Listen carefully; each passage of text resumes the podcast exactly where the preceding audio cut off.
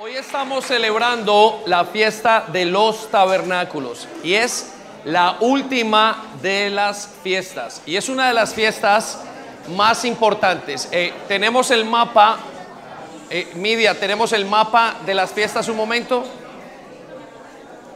Tenemos el mapa, Manu, Manu, Manu, ¿me acompañas allí? Sí. Y si Cami ponemos el mapa de las fiestas, lo agradezco, ¿sí? Muy bien, ahí está, en la parte de atrás. Ok, en este momento estamos viendo las fiestas solemnes, el mapa de las fiestas solemnes. Y usted puede ver que en la primera parte del año, en el, en el tiempo de abril o de abril, tenemos las primeras cuatro fiestas. Y esas primeras cuatro fiestas tienen que ver con la muerte de nuestro Señor Jesucristo, eh, el, el, el día en que el Señor se llevó el poder del pecado lo quitó de nuestras vidas, el día que nos dio el poder de la resurrección, la venida del Espíritu Santo para poder hacer todo lo que significa o todo lo que tiene que ver en esta tierra y ser guiados por Él. Pero al final tenemos las tres últimas fiestas que tienen que ver con el día de las trompetas, repita conmigo, trompetas, más fuerte, trompetas. Luego tenemos el día del arrepentimiento, Yom Kippur es el día del perdón.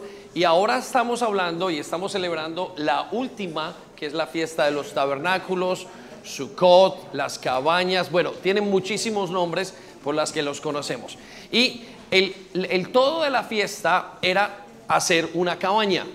Y ustedes ven, alguien me dijo, la cabaña está muy bonita y en realidad parece que estuviera bonita, pero en realidad no está tan bonita, es como una choza, ¿sí?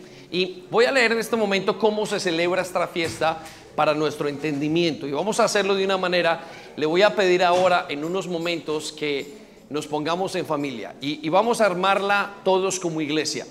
Va a ser una cosa muy bonita. Entonces, hoy es la última, o esta semana, estos siete días, es la última de las fiestas, es la conmemorativa, es la, es la, la, la que no da más. El pueblo de Dios o el pueblo judío la celebra y hoy es el día de más regocijo que hay. Miren, habían hasta matrimonios en este día por doquier. Era tanta la alegría en estos siete días de fiesta que la gente se casaba. Lo decía en una de las mesas que en una fiesta como hoy, el Señor Jesucristo nació. Él no nació en un tiempo como Navidad o como lo que llamamos en diciembre más bien, sino que fue en un tiempo como hoy. ¿Por qué? Porque un día como el 24 de diciembre hace demasiado frío. Sin embargo, las, palabras de Dios nos, el recuento del, bíblico del nacimiento de Jesús era que no había lugar donde estar. Y hoy usted va a Jerusalén y a Israel y no hay donde estar. ¿sí? Tanto que hay grupos que van y viajan y no pueden estar en ese, no, les, no se los permiten porque no hay plazas en ninguna parte y le dan prioridad a los judíos porque es una de las tres veces al año en las que ellos tenían que volver a Jerusalén o presentarse delante de Dios y celebrar. Entonces, siendo la última de las fiestas, tiene que ver con la última cosecha que hay. Y en este, en, este, en este set de fiestas, de siete fiestas que el Señor nos pide, la última, la última fiesta del año es, es ya el cierre Proféticamente diríamos que este es el cierre de todo. Es el día en que comienza el milenio y comenzamos nosotros a celebrar nuestra vida con Jesús. Es lo que estamos esperando. ¿sí? Entonces, en todas las fiestas Dios se encargó de dejar cada una de ellas con algo muy sencillo para que se pudieran celebrar en todos los años, en todas las edades. Por ejemplo, una era el toque de trompeta y lo que hicimos fue simplemente tocar trompeta. Dios no pedía nada más, Dios no pidió un cake, Dios no pidió nada. Dios no dijo, tráigame una, una, una gran banda, no me dijo, eh, ah, eh, simplemente celebren, hagan una celebración especial con el toque de la trompeta. El día de Yom Kippur dijo, aflíjanse. Eso es lo que dice, simplemente ayunen y afligen, tormenten su alma, diga, Señor, cámbiame. Y, eso es lo que vimos el día del perdón, el día de Yom Kippur. Pero inmediatamente pasa la fiesta de Yom Kippur, comienza esta gran fiesta de siete días. Entonces, rápidamente voy a leer y, vamos a hacer ese gran acto simbólico delante de Dios para poder em, em, comprender qué es, cómo, cómo, qué significa esta fecha en un aspecto que quizás no se mencionó en las mesas. Entonces, quiero ir con ustedes y vaya conmigo, está allí en, la pantalla, a Levíticos capítulo 23, versículo 33, y vamos a ver cómo fue que Dios lo dijo. Y quiero que ponga eh, algunos, o, cuidado en algunos aspectos. Y usted va a decir, bueno, es pues, demasiado sencillo. Y bueno, Dios quiso que fuera así de sencillo para que recordáramos lo que Dios quiso que recordáramos. Entonces, Levíticos 23, 33 dice, el Señor le dijo a Moisés, versículo 34, da las siguientes instrucciones al pueblo de Israel. Ahora mire lo que dice, empieza a celebrar el festival de las enramadas. Entonces quiero que piense, digo, la primera, lo primero que dijo es, hagan un festival, una fiesta, una conmemoración, alégrense, hagan una reunión de enramadas, ¿sí? Lo que estamos haciendo. Dice, el día 15 del mes señalado, o sea, el mes séptimo, cinco días después del día del perdón, que es más o menos lo que pasamos. El día del perdón intentamos celebrarlo hace, hace cinco días, el miércoles pasado, siete, ocho días ya han pasado. Dice en el versículo, en ese mismo versículo dice, este festival es en honor al Señor. ¿En honor a quién? Al Señor. Y durará siete días. La idea es que estos siete días nuestro corazón se incline al Señor. Que nosotros pongamos la mirada en Jesús y pongamos la mirada en todo lo que va a pasar, en la preparación que Él está haciendo en nosotros, nuestras familias, todo lo que estamos haciendo.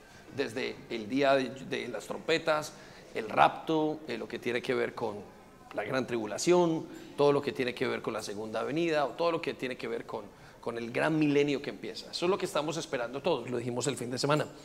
El versículo 35 dice, el primer día del festival deberás proclamar un día oficial de Asamblea Santa. Quiere decir que ese día ustedes deben de hacer una convocación, una reunión extraordinaria. Ya no el domingo, ya no el día viernes como en vigilia, sino nos venimos. Y por eso algunos estamos vestidos un poquito diferente para decir que esto es una proclamación santa. Hoy por eso nos reunimos. Un día como hoy usted está en su casa, en su célula, y hoy el día de hoy usted se está reuniendo en esa proclamación santa. Entonces estamos bien en esa parte. Luego dice, en el cual no harás ningún trabajo habitual. Mm, estamos no haciendo ningún trabajo habitual, aunque ellos lo hacen por seis o siete días o cogen dos días. Ahora me comentaba Jaime que sus amigos o sus eh, eh, gente que trabaja, que son judíos, hoy no le, pidieron que por favor todo lo que fuera a hacer lo hiciera hace dos días. Y, no los ha podido conectar. Y es que ellos se apagaron, literalmente. Ellos toman esto eh, mucho más serio y bueno, está muy bien. Versículo 36 dice, durante siete días presentarás ofrendas especiales al Señor. Se traían ofrendas, ahorita lo vamos a ver cómo. Dice, em, el octavo día es otro día santo en el que presentarás tus ofrendas especiales al Señor. Esta será una ocasión solemne y en ese día no se permite ningún trabajo habitual. Dios insiste que en estas fiestas se descanse. Ahora, ¿por qué insiste que se descanse? Porque la sola fiesta va a ser un descanso. Entrar en el milenio va a ser un descanso. Ser transformados va a ser un descanso. La última recolección, la última cosecha bueno, la gente descansa. Digo, ya estoy, ya hice todo lo que tenía que hacer. Es el último día de nuestras vidas aparentemente en la tierra. Prácticamente comienza con una gran esperanza, un tiempo de descanso espiritual y físico. Dios quería que lo aprendieran. Este es un día de descanso. ¿Por qué? Porque ustedes van a tener descanso cuando esos días pasen. Muy bien, el versículo 37 nos dice, estos son los festivales establecidos por el Señor lo celebrarás cada año. ¿Cada cuánto? Cada año. cada año. En el Señor, en la mente del Señor estaba el, chicos, necesito que lo hagan cada año. Y yo veo la manera o la razón práctica. ¿Cuál es la razón práctica? Cada año volvemos otra vez a recordar que Él vuelve. Cada año volvemos a recordar que la vida es muy rápida. Cada año volvemos intencionalmente a recordar que necesitamos convertirnos de nuestros pecados que necesitamos llamar a nuestros familiares, que habrá un día en el que tenemos que dar cuentas de todo lo que hemos hecho en esta tierra. Cada año intencionalmente Dios quiere que se haga esta fiesta. Muy bien, sigo en la siguiente versículo, o en ese mismo versículo dice, lo celebrarás cada año como días oficiales de Asamblea Santa, presentando ofrendas especiales al Señor, ofrendas quemadas, ofrendas de grano, ofrendas de sacrificio, ofrendas líquidas, cada uno en su debido día. En este día la gente traía ofrendas al templo. Ninguno, dice la Biblia, se debía presentar ante Dios con las manos vacías. Todos tenían que venir, todos se presentaban. Nosotros nos presentamos con las manos llenas. espiritualmente con un cordero, es nuestro Señor Jesucristo. Pero nos presentamos también con el fruto de nuestra vida, el fruto de lo que hacemos, el fruto de nuestra relación con Cristo, el fruto de nuestra conversión. Y, yo quiero que usted ahora lo piense así. Miren, vamos a traer algunas frutas para ponerlas en el tabernáculo entre todos. Pero esas frutas hablan de un fruto, valga la redundancia, y el fruto quiere decir su fruto de vida. Y yo quiero que cuando lo pongamos, usted lo ponga allí y piense en este momento cuál es el fruto de la vida que tengo yo. ¿Qué está pasando en su vida? El fruto son sus hijos, su conversión, su, pecado, el pecado que dejó. El fruto de lo que está haciendo el Espíritu Santo en nuestras vidas en este momento. Sí, están acá, están acá, tranquilos. Estamos acá. Mire lo que dice entonces, versículo 38. Tendrán que celebrar estos festivales además de los días de descanso habituales del Señor. Las ofrendas, escuche lo que dice, son adicionales. Las ofrendas son adicionales a las ofrendas personales. Esto no tiene nada que ver con su ofrenda día a día. Y, si lo pusiéramos en cuestiones financieras, económicas o en cuestiones de grano, usted traía una ofrenda más. De hecho, hay iglesias y hay personas que en este día traen una ofrenda mayor al Señor económica. ¿Sí? Seguimos en la misma parte del versículo. Dice, a las ofrendas que das para cumplir tus votos y las ofrendas voluntarias que le presentas al Señor. Versículo 39. Escuche lo que dice.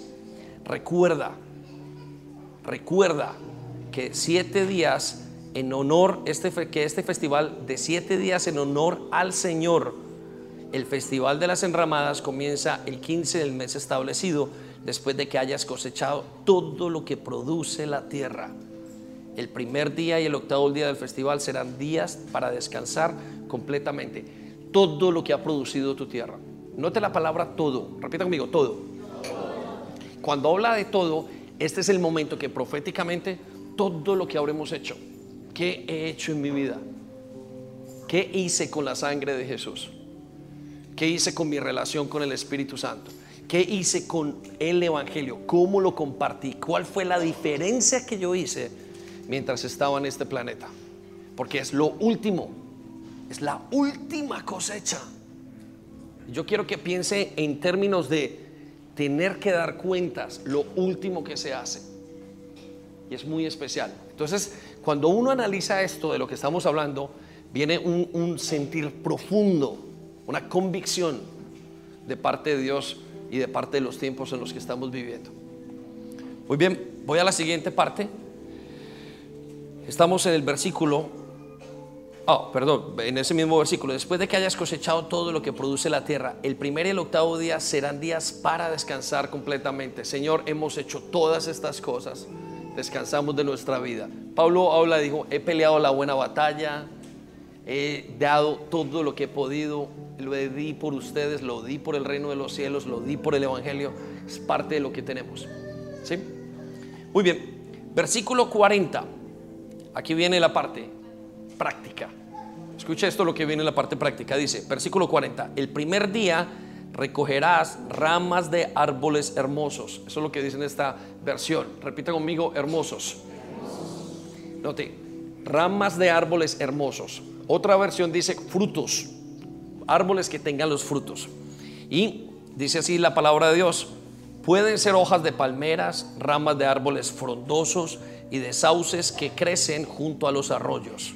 Luego celebra con alegría, repita conmigo, alegría ante el Señor tu Dios durante siete días. Entonces, ¿qué es pedir al Señor? Miren, hágame una cabaña, una choza, un tabernáculo afuera de sus casas. Y háganlo con sus hijos. Y póngale, vayan al bosque, traigan todo, traigan frutos y póngalos allí y celebren con toda su familia. Mire lo que dice entonces, celebren, pónganse muy alegres en ese momento. Versículo 41, deberá celebrar este festival cada año durante siete días esta es una ley perpetua para ti. Repita conmigo, ley perpetua. Quiere decir que la tenían que celebrar año tras año, tras año, tras año, tras año, para que no se les olvidara qué iba a pasar con ellos, para que no se les olvidara de dónde habían salido, para que no se les olvidara todo lo que el Señor eh, había hecho con ellos, para que no se les olvidara el valor de su salvación.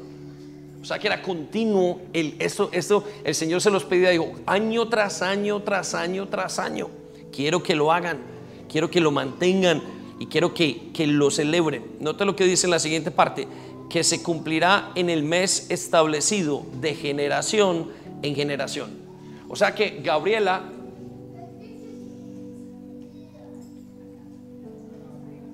ah, tenía que celebrarlo y enseñarlo a sus hijos, mis hijos a los hijos de sus hijos, a los hijos de a los hijos y a los hijos de sus hijos.